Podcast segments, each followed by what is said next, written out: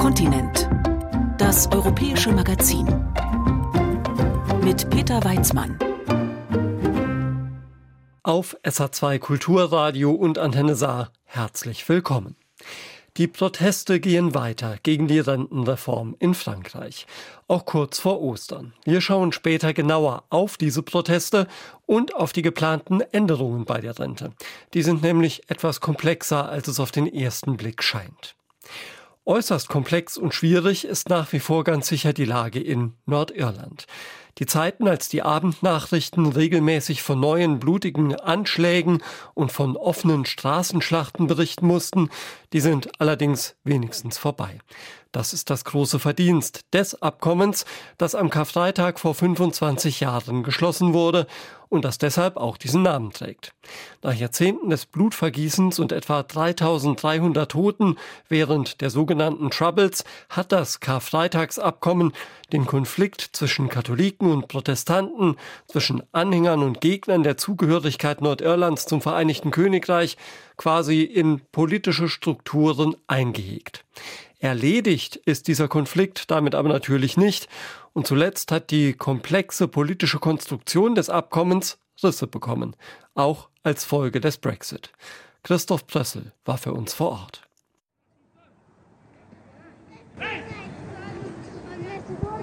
Ein Sportplatz in Nordirland, in Belfast. An diesem Abend trainieren hier zahlreiche Gruppen, Jugendliche, Kinder und es treffen sich etwa 20 Erwachsene zum Gaelic Football, einem Sport, der zwischen Rugby und Fußball anzusiedeln ist. Und vor allem ist Gaelic Football in der Republik Irland ganz groß.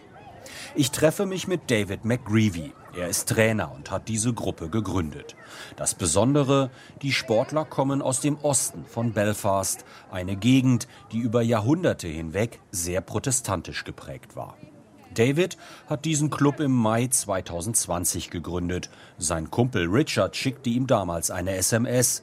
Sollen wir nicht einen Gaelic Football Club gründen? Beide waren nach East Belfast gezogen. Beide haben Frauen geheiratet, die aus diesem Stadtteil kommen. It's not really a place that you would associate with um, Gaelic games right now, but times have changed now. East Belfast sei kein Stadtteil, den man mit Gaelic Games verbinden würde, aber die Zeiten haben sich geändert. David sagt, wo du herkommst, protestantisch, unionistisch oder katholisch, republikanisch, das zählt gar nicht mehr. Er ist 37, er ist weitgehend im Frieden groß geworden, er ist ein Kind des Karfreitagsabkommens. Für ihn ist dieser Sport und der Verein vor allem dazu da, Menschen zusammenzubringen. Egal, ob sie einer Kirche angehören, eher nicht glauben oder aus welchem Viertel sie kommen. You look at the kids now, like they're all different backgrounds. We had uh, at the end of our first season, we had a big Schau dir die Kids an. Die haben alle eine andere Familiensituation. Letztens hat Mohammed seinen Geburtstag gefeiert, eine große Party. Eine Woche später haben wir im Verein diskutiert, können wir eigentlich sonntags etwas planen? Da gehen doch alle zur Kirche. Aber wer geht noch sonntags zur Kirche? Die Kids eher nicht. Es sind andere Zeiten. Das hier ist jetzt ein multikultureller Teil der Welt sagt David. Ihm ist der Sport, der Verein besonders wichtig. Gaelic Football könnte man überall auf der Welt spielen, überall gäbe es Vereine. Und das ist immer der Anlaufpunkt, wenn Iren irgendwo in Übersee sind. Hier können Sie schnell Leute kennenlernen, Kontakte knüpfen, Tipps für eine Wohnung bekommen. Und irgendwie macht David keinen Unterschied, wer da zum Gaelic Football kommt. Jemand aus einer protestantischen Familie oder einer katholischen? Egal.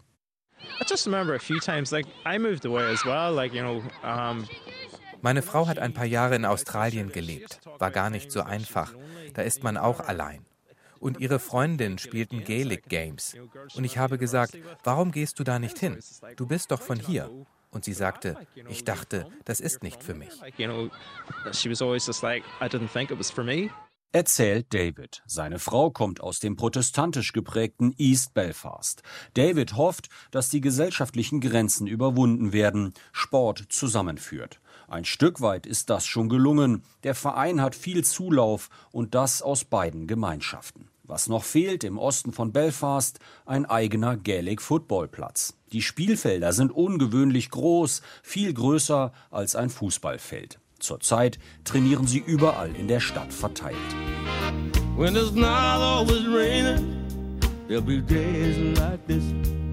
When there's no one complaining, there'll be days vor Jahren wäre das noch undenkbar gewesen. Das Karfreitagsabkommen von 1998 hat die Gewalt in einem Konflikt beendet, in dem über die Jahre mehr als 3500 Menschen getötet und Tausende verletzt wurden. Die Vereinbarung ermöglichte ein friedliches Miteinander. Am Morgen des 10. April 1998, einem Karfreitag, traten die damaligen Ministerpräsidenten von Irland und Großbritannien, Bertie Ahern und Tony Blair, vor die Presse. In doing what we have done today, we have carried out what I believe to be the will of the overwhelming majority of people here in Northern Ireland. The chance to live in peace, the chance to raise children out of the shadow of fear. Der Einigung vorausgegangen waren andauernde Gespräche über Tage hinweg. Uh, In den letzten 72 Stunden verhandelten wir nonstop. Zuletzt ging auch niemand mehr schlafen. Einige nickten immer mal ein, weil sie so müde waren. erzählte mir Bertie Ahern in einem Interview. Er war auch wie Blair 1997 ins Amt gekommen. Die beiden verstanden sich gut. Die Amerikaner waren willens, die Verhandlungen zum Erfolg zu bringen. Bill Clinton war involviert. Auch die Europäische Union stellte Hilfen in Aussicht, um das Leben in Nordirland zu verbessern, den Friedensprozess zu stabilisieren. And I think the most important thing with the talks Maßgeblich für den Erfolg war vor allem, dass zum ersten Mal wirklich mit allen verhandelt wurde. Tony Blair und ich riskierten, und das war wirklich ein großes Risiko, mit denen zu sprechen, die die Troubles verursacht hatten. Also auch mit Sinn Fein bzw. IRA und den loyalistischen Gruppen. Das Risiko bestand darin, dass viele mit der Gegenseite nicht verhandeln wollten. Tony Blair wurden bei einem Besuch in Nordirland von Unionisten Gummihandschuhe vor die Füße geworfen, weil er dem Sinn Féin-Politiker und ehemaligen IRA-Kämpfer Martin McGuinness die Hand geschüttelt hatte.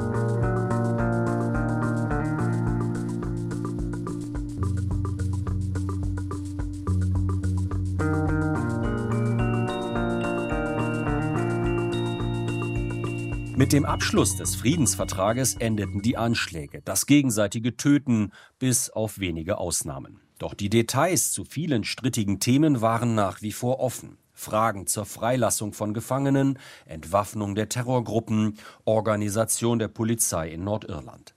In einem Referendum stimmten die Menschen in Nordirland über das Karfreitagsabkommen ab. Über 71 Prozent sprachen sich dafür aus. Doch der Weg zur politischen Kooperation der beiden Lager in Nordirland war lang und mühsam und ist es bis heute. Das Karfreitagsabkommen regelt ein sehr besonderes politisches Miteinander. Die größeren Parteien müssen gemeinsam eine Regierung bilden. Das führt dazu, dass beispielsweise die unionistischen Parteien wie die DUP und die republikanische Sinn Fein gemeinsam regieren müssen. Power Sharing heißt das, die Macht wird geteilt. Doch dies hat auch immer wieder dazu geführt, dass eine Partei sich aus der Exekutive zurückzog und so keine Regionalregierung gebildet werden konnte. Im Jahr 2007 kam es dann wieder zu einer Regierungsbildung mit dem First Minister Ian Paisley, eine Art Ministerpräsident. Der Kirchengründer und Prediger Paisley war eine der Schlüsselfiguren der Unionisten, der DUP.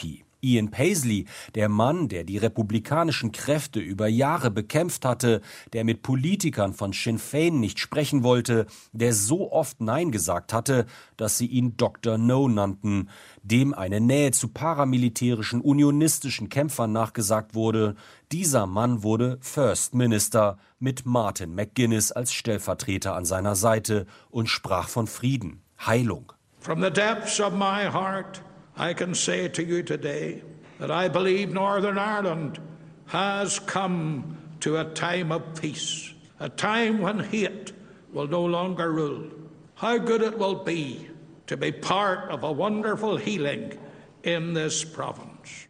Und auf einmal ging's.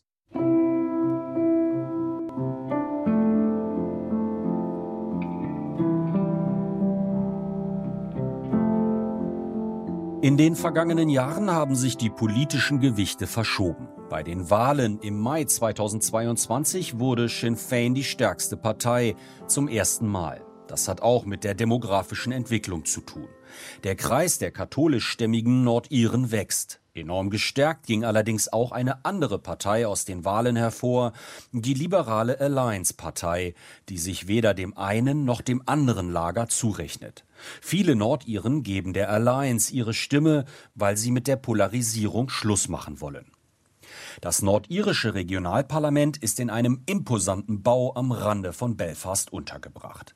Ich treffe mich mit David Honeyford, einem Abgeordneten der Alliance Party, im dritten Stock des riesigen Gebäudes polierter Marmorboden, hohe Decken, alte Ölgemälde an den Wänden. David kommt hierher, obwohl das Regionalparlament schon seit Monaten nicht mehr tagt. Die unionistische, also London-treue DUP verhindert, dass das Parlament zusammenkommt bzw. dass sich eine Regierung bilden kann. Die Unionisten fordern, dass das Nordirland-Protokoll gestrichen wird, die Handelsvereinbarung mit der EU. Sie fürchten, dass ihre britische Identität verloren geht, wenn in Nordirland noch EU-Regeln gelten sollten, in Großbritannien aber nicht. Eine etwas absurde Situation findet David, der im Mai 2022 gewählt worden ist. It's equally das ist aufregend und frustrierend zugleich. In unserem Büro im Wahlkreis ist viel los. Dort kommen viele Wählerinnen und Wähler mit ihren Anliegen hin. Und wir bereiten uns darauf vor, dass es eines Tages wieder eine Regionalregierung gibt. Aber es frustriert zu sehen, dass wir keinen Wandel herbeiführen können. David erzählt, dass gerade erst ein Arzt bei ihm in der Sprechstunde war. Der berichtete von einem Patienten, der wahrscheinlich zehn Jahre auf eine Hüftoperation warten muss, weil die Wartezeiten so lang sind, der Gesundheitsdienst in Nordirland völlig überfordert ist. Es gäbe also viel zu tun. Auch im Bereich Bildung. Noch immer gehen die Schülerinnen und Schüler je nach Herkunft auf katholische oder protestantische Schulen. Konfessionell gemischte Schulen besuchen nur sieben Prozent. Die Alliance-Partei will das ändern. You gave your hand to me, and there you say hello. And I can hardly speak. My heart and anyone can tell. You think you know me well. Jonathan McKee ist Pastor, Sozialarbeiter. Er leitet eine Kirche mit angeschlossenem Gemeindezentrum, das City Life Center. Hier treffen sich Anwohner im Café, es gibt Treffen zu irischem Tanz, ein Orchester probt hier. Die Begegnungsstätte liegt an einem besonderen Ort, mitten auf der Grenze zwischen einem Stadtteil rund um die Schenkel Road, wo eher Familien mit protestantischem Hintergrund wohnen, Loyalisten, die sich britisch fühlen, die Einheit mit dem Vereinigten Königreich erhalten wollen. Auf der anderen Seite der Peace Line, der meterhohen Absperrung, die die beiden Viertel voneinander trennt, wohnen Familien mit katholischem Hintergrund. Viele hier wünschen sich einen Zusammenschluss mit der Republik Irland. Wir sehen hier die beiden Tore, die immer noch jeden Tag um 18.30 Uhr schließen. Die sogenannten Peace Lines sind errichtet worden, um die beiden Gemeinschaften voneinander fernzuhalten. Die Tore sind ein Symbol der Vergangenheit. 25 Jahre nachdem das Friedensabkommen geschlossen wurde, schließen die Tore noch immer. Jonathan und Mitglieder seiner Gemeinde haben eine Mahnwache organisiert bis zum Karfreitag stehen sie da, singen und machen auf eine Grenze aufmerksam, die es ihrer Meinung nach nicht mehr geben sollte und müsste. Am Karfreitag werden Katholiken und Protestanten sich hier für eine gemeinsame Menschenkette zusammenfinden. Viele in den anliegenden Vierteln haben sich zusammengeschlossen und wollen die Absperrungen weghaben. Sie haben Druck gemacht bei der Gemeinde, bei der Regionalregierung, immerhin. Nun werden die Tore etwas länger offen gehalten, eine Stunde. Ein Versuch. Die Verwaltung will dokumentieren, ob es ruhig bleibt, 25 Jahre nach dem Karfreitagsabkommen.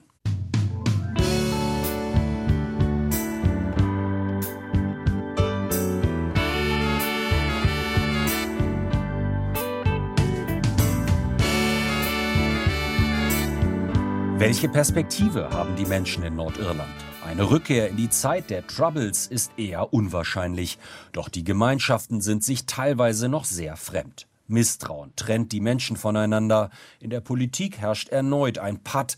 Es gibt keine Regionalregierung. Viele Wählerinnen und Wähler sind angesichts dieses Schwebezustands enttäuscht und sind wütend auf die Politik.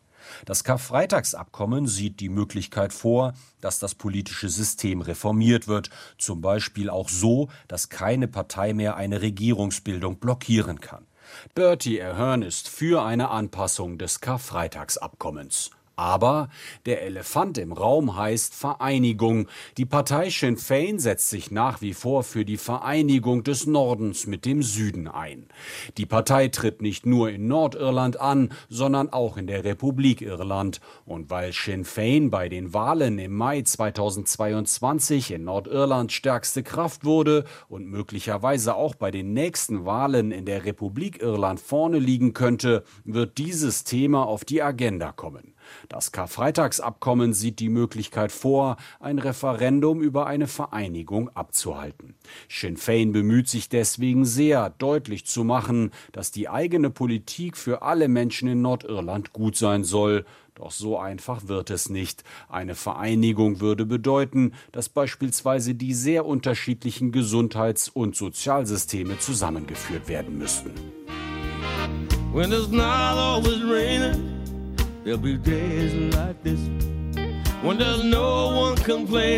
Kimberly Robertson ist US-Amerikanerin. Im Studium kam sie nach Belfast, lernte ihren heutigen Mann kennen, blieb hier.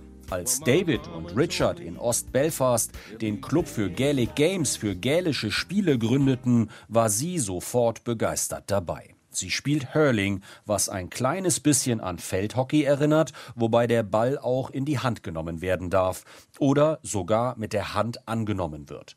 Der Ball wird mit dem Schläger über die Köpfe hinweg geschossen. Es ist ein sehr schnelles Spiel. It's such a fast game and it's so much skill and so much like technical finesse that you need to learn. And I mean, don't get me wrong, I will. So we, we are. We're looking for a pitch in East Belfast. We're looking for a pitch in our own community. Die Spielerinnen müssten so viel technische Finesse erlangen, sagt die 43-Jährige, das mache ihr Spaß. Sie ist auch ehrenamtlich im Verein tätig, sie ist im Vorstand. Was sie seit Jahren beschäftigt, endlich einen eigenen Platz in Ost-Belfast zu bekommen. Denn wie die Herrenmannschaft von David trainieren die Hurling-Damen verteilt über ganz Belfast. You know, we are an East Belfast club. The vast majority of us live in East Belfast. I would probably say about 80 to 90 percent of us live within the boundaries of East Belfast. Sie wollten endlich einen eigenen Platz bekommen. Die meisten aus dem Club seien nun mal aus dem Osten von Belfast. Warum ist es so schwer, einen eigenen Platz zu finden, frage ich Kimberly. I think there's a lot of misunderstanding, there's a lot of discomfort because of some of the historic es gibt da ein Unbehagen in der loyalistischen Gemeinschaft. Es gibt Gaelic Games Clubs, die nach Helden der republikanischen Gemeinschaft benannt sind. Und viele im Osten von Belfast sind der Meinung, das ist falsch, so zu gedenken. Kimberly erklärt mir, dass sie ein solches Gedenken eben nicht im Sinn hat. Die Farben des Clubs sind schwarz und gold, neutral, kein Grün für die irische Gemeinschaft, kein Orange für die, die sich dem Vereinigten Königreich zugehörig fühlen. Sie zeigt auf das Clubwappen auf ihrer Jacke. Zu sehen sind die beiden Kräne im Hafen von Belfast, die berühmte Skyline der ehemaligen Industriestadt, mit der sich viele identifizieren können. Aber Kimberly gibt nicht auf, 25 Jahre nach dem Karfreitagsabkommen. Wir sind alle Menschen, wir leben hier alle zusammen. Wenn wir den Jungen vermitteln, das zu akzeptieren, dann werden es alle besser haben. The better off we're going be.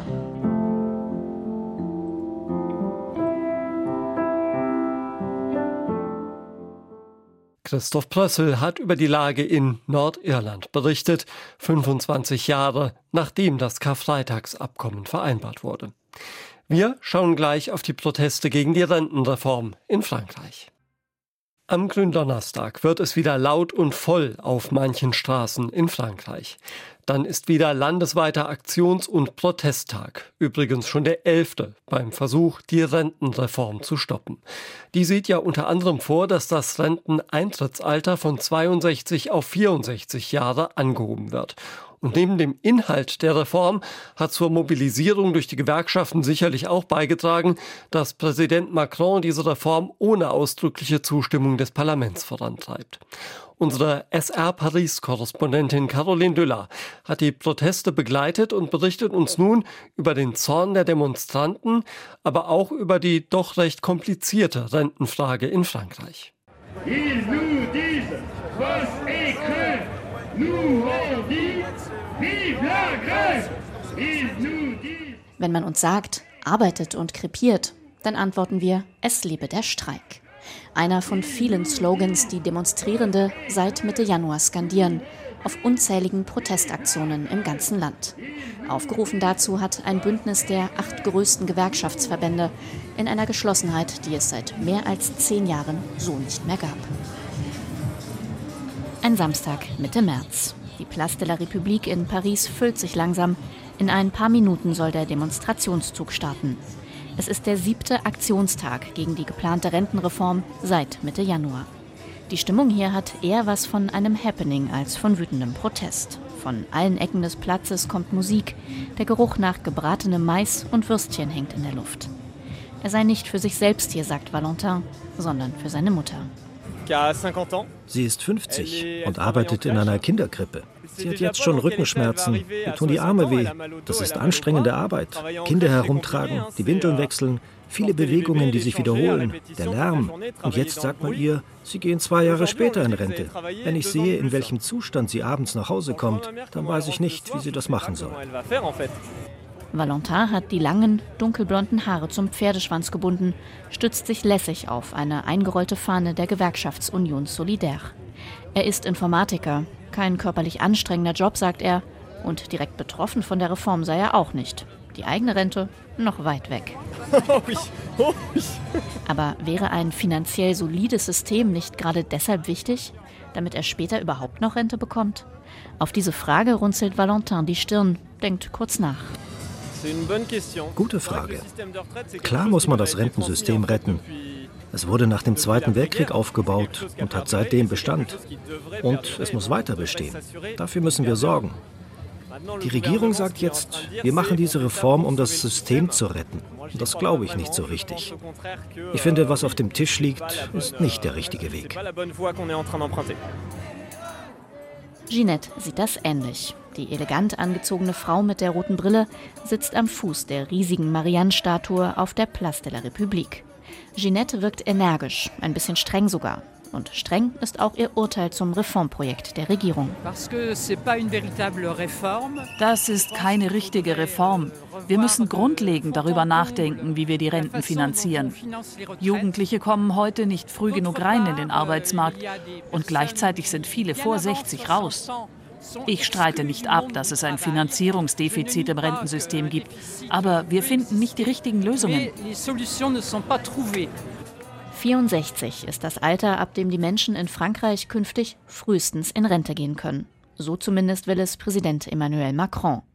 Gleichzeitig müssen sie 43 Jahre Beiträge zahlen, um volle Rente zu bekommen. Viele arbeiten aber schon jetzt länger als bis zum gesetzlichen Renteneintritt, unter anderem, weil sie sonst Abschläge in Kauf nehmen müssten. 2020 war ein Drittel der Neurentner 63 Jahre oder älter, schreibt die französische Regierung in ihrer Studie zu den Auswirkungen der Reform. Geradezu stoisch hat Premierministerin Elisabeth Born über Monate hinweg das zentrale Argument wiederholt, warum die Rentenreform aus Sicht der französischen Regierung notwendig ist. Mehr als notwendig sogar, wie die Regierungschefin betont. Je leur dis que c'est indispensable de mener une réforme. Unausweichlich sei die Reform, was ein bisschen klingt wie das französische Pendant zu alternativlos. Es geht darum, unser Rentensystem zu erhalten, das auf Umverteilung basiert. Aber um es erhalten zu können, müssen wir es weiterentwickeln. Damit halten wir die Solidarität zwischen den Generationen lebendig. Aber diese Solidarität braucht ein Gleichgewicht. Die Beiträge derjenigen, die arbeiten, müssen die Renten finanzieren. Zu sagen, dass dieses Gleichgewicht nicht mehr gewährleistet wird, ist keine Meinung, es ist eine Feststellung. Die Feststellung nämlich, dass diesem System eine erhebliche finanzielle Schieflage droht. Denn das französische Rentensystem ist umlagefinanziert. Die aktiven Arbeitnehmer finanzieren mit ihren Beiträgen die aktiven Rentner. Ähnlich wie in Deutschland gibt es aber immer weniger Aktive und im Vergleich dazu immer mehr Rentner. Wirtschaftsminister Bruno Le Maire. Bis 2030 wird das Rentensystem ein Defizit von 13,5 Milliarden Euro aufweisen. Das ist ein Fakt und ein Problem. Allerdings ist umstritten, wie hoch dieses Defizit tatsächlich ist. Denn es gibt unterschiedliche Szenarien, je nachdem, welches Wirtschaftswachstum und welche Arbeitslosenquote zugrunde gelegt werden. Die Regierung stützt ihre Argumentation auf die Prognosen des Conseil d'orientation des retraites, kurz COR. Das unabhängige Gremium beschäftigt sich wissenschaftlich mit allen Fragen rund um die Rente. Der COR gibt seine Prognosen aber nicht in absoluten Zahlen an, sondern als prozentualen Anteil der jährlichen Wirtschaftsleistung. Unbestritten ist, Frankreich leistet sich ein vergleichsweise großzügiges Rentensystem, erklärt Monika Queißer. Sie leitet die Abteilung für Sozialpolitik bei der OECD in Paris. Die Ausgaben des französischen Rentensystems insgesamt liegen bei etwas mehr als 14 Prozent vom Bruttoinlandsprodukt und es ist damit das drittteuerste nach Italien und Griechenland im OECD-Vergleich. Das ist natürlich eine politische Frage. Jedes Land kann selber entscheiden, wie viel man für die Renten ausgeben will. Aber wenn es ein Umlageverfahren ist, dann ist natürlich auch klar, dass das von den aktiven Generationen finanziert werden muss. Rund 332 Milliarden Euro haben die Rentenansprüche den französischen Staat 2020 laut offiziellen Angaben gekostet. Die Stellschraube, an der die Regierung dreht, ist das Renteneintrittsalter, eine bewusste Entscheidung. Auch mit Blick auf den Staatshaushalt, wie Wirtschaftsminister Bruno Le Maire betont. Zur Erinnerung, wir haben fast 3000 Milliarden Euro Schulden. Während der Pandemie haben wir eine großzügige Entscheidung getroffen, nämlich den Schock abzufedern und zu verhindern, dass Firmen pleite gehen und es zu Massenarbeitslosigkeit kommt. Aber jetzt, wo sich die Wirtschaft erholt, ist der Moment gekommen, den Staatshaushalt wieder auszugleichen. Wenn Sie fast 3000 Milliarden Euro Schulden haben, dann häufen Sie nicht noch mehr Schulden an, sondern Sie garantieren das finanzielle Gleichgewicht des Rentensystems. Und das tun wir. Doch einige Experten fürchten, dass die Entscheidung, das Renteneintrittsalter nach oben zu setzen, sozialpolitische Folgen haben könnte. Denn in Frankreich gibt es viele ältere Menschen, die zwar keinen Job haben, aber auch noch nicht offiziell in Rente gehen können. Dieses Problem beschreibt Monika Queißer von der OECD. Die Erfahrung der Franzosen ist häufig, dass man als älterer Arbeitnehmer eben nicht respektiert wird, nicht gut behandelt wird, diskriminiert wird häufig, wenn man arbeitslos wird ab 50, äh, dass man dann große Schwierigkeiten hat, eine neue Arbeit zu finden. Und deswegen haben natürlich viele Menschen in diesem Land auch große Sorge, dass diese Erhöhung des Rentenalters einfach nur dazu führt, dass sie länger in Arbeitslosigkeit sein werden und dann auch einkommensmäßig sehr viel schlechter gestellt sind und einem Armutsrisiko ausgesetzt sind. Diese Ängste sind ein Teil der Erklärung, warum das Reformprojekt die Menschen auf die Straße treibt. Es geht aber auch um die Frage, unter welchen Bedingungen gearbeitet wird und wie Schwerstarbeit definiert werden sollte. Es ist ein warmer Samstag. Die Terrasse des Cafés direkt am Pariser Friedhof Père Lachaise ist gut besucht. Der Espresso von Marise wird langsam kalt. Sie scheint ihn fast vergessen zu haben. So viel hat sie zu sagen. Marise arbeitet als Krankenschwester in einem öffentlichen Krankenhaus in Paris. Seit fast 30 Jahren macht sie den Job. Alors, euh, le quotidien à l'hôpital, c'est euh, der Alltag im Krankenhaus, das ist viel Erschöpfung, körperlich und mental. Wir sind ständig personell unterbesetzt. Seit ich die Ausbildung gemacht habe, hat sich der Personalschlüssel quasi halbiert. In 30 Jahren. Noch dazu bleiben die Patienten nicht mehr so lange. Was heißt, dass wir zum Beispiel schneller desinfizieren müssen, schneller neue Patienten aufnehmen, den Papierkram schneller erledigen müssen und alles, was dazugehört. Während sie redet, lehnt sich Maries nach vorn. Hier spricht nicht nur die engagierte Krankenschwester, sondern auch die überzeugte Gewerkschafterin. 80 Prozent der Arbeitszeit von Maries gelten im Krankenhaus, 20 Prozent der Arbeit für die Gewerkschaft Süd Santé.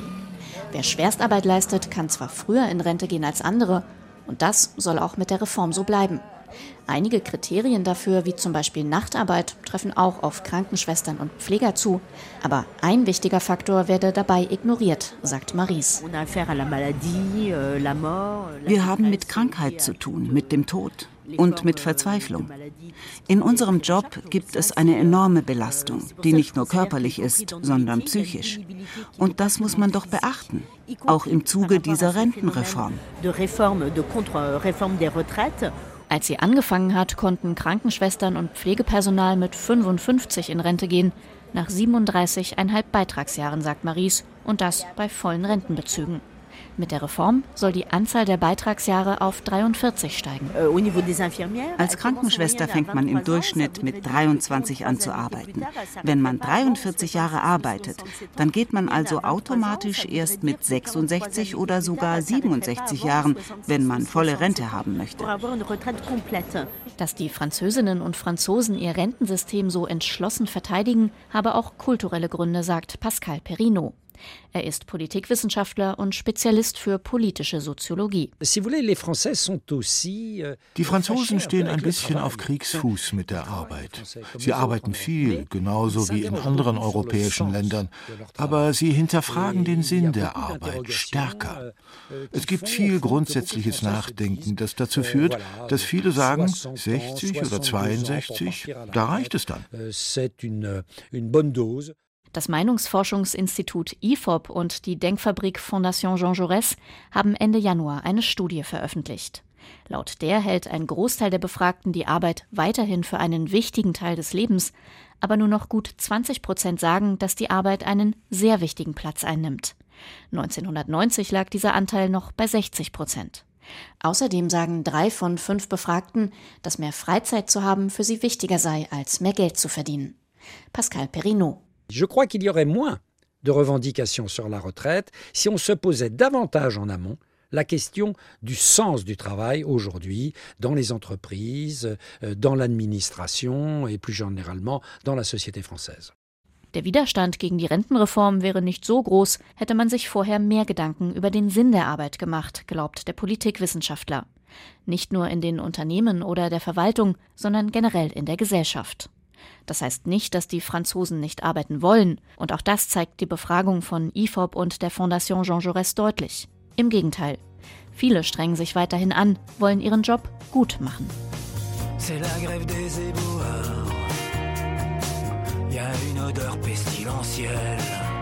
Die Müllmänner und Müllfrauen, Éboueurs auf Französisch, sind dafür in den letzten Wochen gewissermaßen zum Symbol geworden.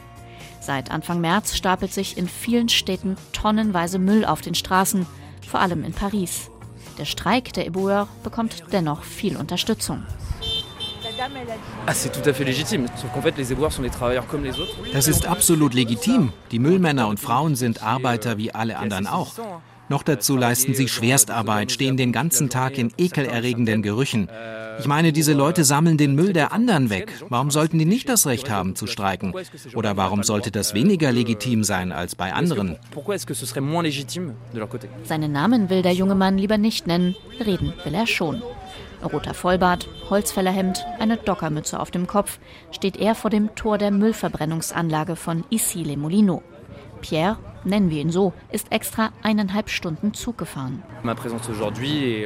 Ich bin vor allem hier, weil ich alle unterstützen will, die ihre Zeit investieren, das Wertvollste, was sie haben, um ihre Unzufriedenheit auszudrücken, um zu zeigen, dass sie mit dieser unfairen und ungerechtfertigten Reform nicht einverstanden sind.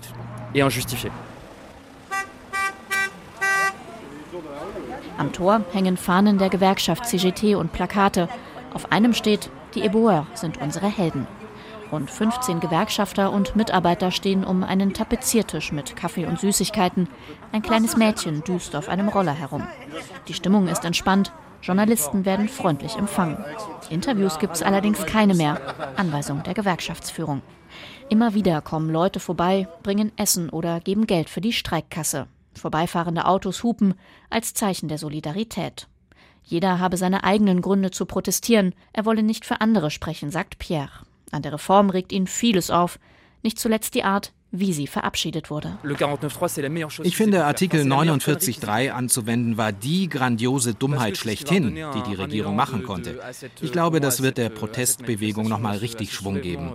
Es ist das Schlimmste, was passieren konnte, für die Protestbewegung gleichzeitig aber das Beste. Die Debatte um die Rentenreform wird auch immer mehr zum Stresstest für Präsident Emmanuel Macron und seine Regierung, für die parlamentarische Demokratie und für das Verhältnis der Menschen in Frankreich zu den politischen Entscheidungsträgern. Es ist der 16. März, der Tag, an dem das französische Parlament über die Rentenreform hätte abstimmen sollen.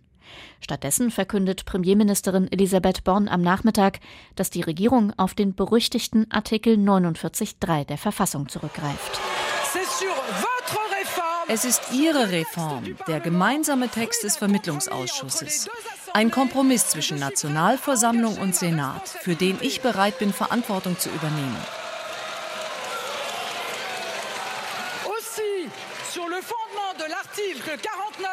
Auf Grundlage des Artikels 49.3 der Verfassung übernehmen meine Regierung und ich dafür die Verantwortung. Ich bin sicher, dass in einigen Tagen ein oder mehrere Misstrauensanträge gestellt werden. Es wird eine Abstimmung geben, so wie es die Regeln verlangen. Die parlamentarische Demokratie wird also das letzte Wort haben.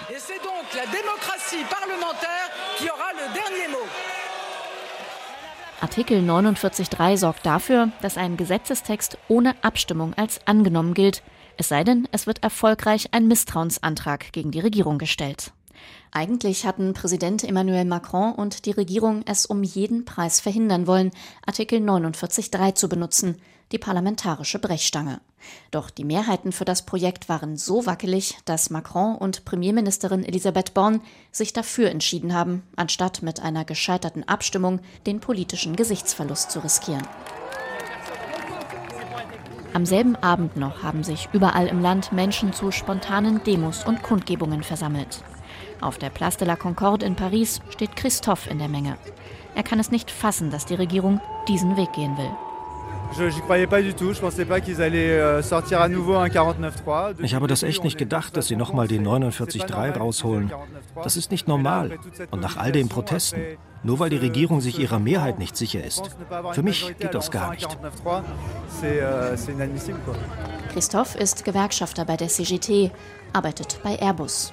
Neben ihm steht sein Kollege Pascal. Auch er macht seinem Ärger Luft. Das ist eine Schande. Was soll ich sagen? Frankreich ist ein Land, das immer weniger demokratisch ist. Die Mehrheit der Menschen will diese Reform nicht und unterstützt sogar die anhaltenden Streiks. Und dann holen sie den 49.3 raus. Das ist unverantwortlich, respektlos. Wir wissen nicht genau, wie es weitergeht, aber das Land wird kochen. Am Ende hat es zwei Misstrauensanträge gegeben, einer parteiübergreifend auf Initiative der kleinen, zentristischen Fraktion Liot. Die Regierung hat sie überstanden, allerdings denkbar knapp.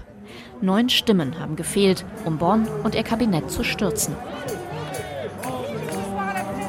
Artikel 49.3, der 49.3, macht die Reform aus Sicht vieler Demonstranten nicht mehr nur zu einem unbeliebten Projekt, sondern zu einem Gesetz, das keinerlei politische Berechtigung hat. Es scheint, als sei der 49.3 für viele eine Art endgültiger Knacks gewesen. Eine Bestätigung des Bildes, das viele Menschen von Präsident Macron haben. Tatsächlich ist auf den Demonstrationen oft eine regelrechte Anti-Macron-Stimmung zu spüren und das von Beginn an. Die Unterhaltungen mit den Menschen kommen von der Rentenreform schnell auf das große Ganze. Soziale Ungerechtigkeit, gefühlter Wohlstandsverlust, Angst vor sozialem Abstieg. Auf einen Präsidenten, der Politik nicht für die Mehrheit der Menschen macht, sondern für die Privilegierten und für die Wirtschaft.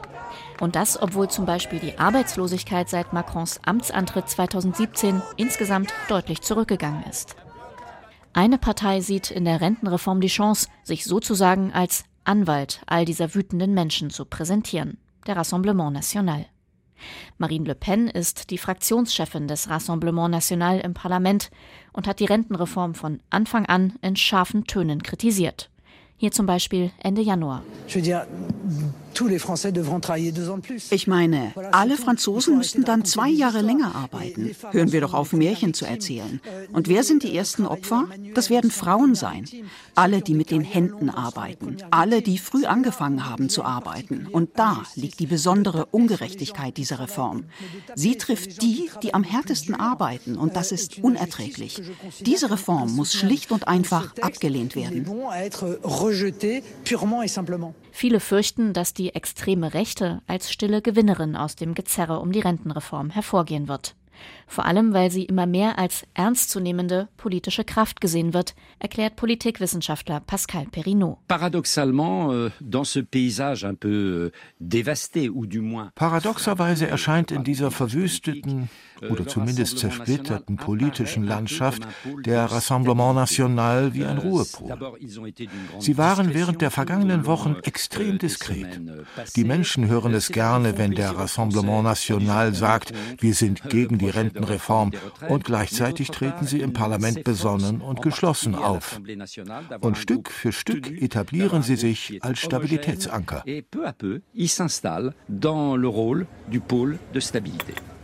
Diese Sorge teilen auch viele, die gerade gegen die geplante Reform auf die Straße gehen. Für sie ist das ein weiteres Argument dafür, dass ihre Proteste nicht nur berechtigt sind, sondern entscheidend dafür sein können, wie die politische Landschaft in ein paar Jahren aussieht. So zumindest sieht es Marise, die Krankenschwester und Gewerkschafterin. Wir haben es mit einer extremen Rechten zu tun, die das Schweigespiel spielt, um damit Stimmen zu holen. Das ist ekelhaft. Ich meine, sie sind im Prinzip dafür, dass Frauen zu Hause bleiben und möglichst viele Kinder bekommen, um das Rentenproblem zu lösen. Es gibt wirklich Menschen, die auf die extreme Rechte schauen und vielleicht versucht sind, für sie zu stimmen. Mit den Protesten wollten die Gewerkschaften eine Alternative zu diesem Szenario bieten, fügt Maries hinzu, eine Perspektive zeigen. Aber wie lange werden die Menschen da mitziehen? Können sie mitziehen? Es wirkt ein bisschen, als wolle Maries da lieber nicht dran denken. Sie sei Optimistin, sagt sie. Die Herausforderung ist genau das. Dafür zu sorgen, dass die Menschen nicht den Kopf in den Sand stecken, Resignation zu verhindern. Denn das würde am Ende nur mehr Stimmen für den Rassemblement National bedeuten. Die Protestbewegung muss einen Weg finden, das zu gewährleisten. Ich will nicht defetistisch sein. Was wir in zweieinhalb Monaten erreicht haben, ist doch etwas. Im Parlament ist die Rentenreform durch durch. Und Präsident Emmanuel Macron scheint nicht im entferntesten bereit, den Forderungen nachzugeben und das Projekt zurückzuziehen. Genauso wenig sind die Gewerkschaften bereit, klein beizugeben. Und auch die Wut der Menschen flaut nicht ab. Frankreich steckt in einer politischen Sackgasse und im Moment scheint kein Weg daraus zu führen.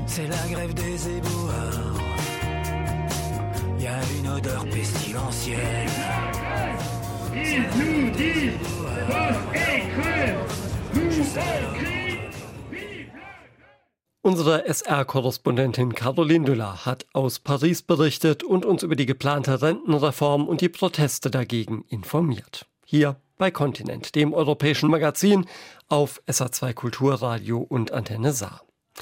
Von uns war es das dann auch für heute. Mein Name ist Peter Weizmann. Zum Nachhören gibt's diese und viele weitere Ausgaben unserer Sendung im Podcast, unter anderem in der ARD Audiothek. Ich wünsche Ihnen jetzt noch einen schönen Abend. Tschüss.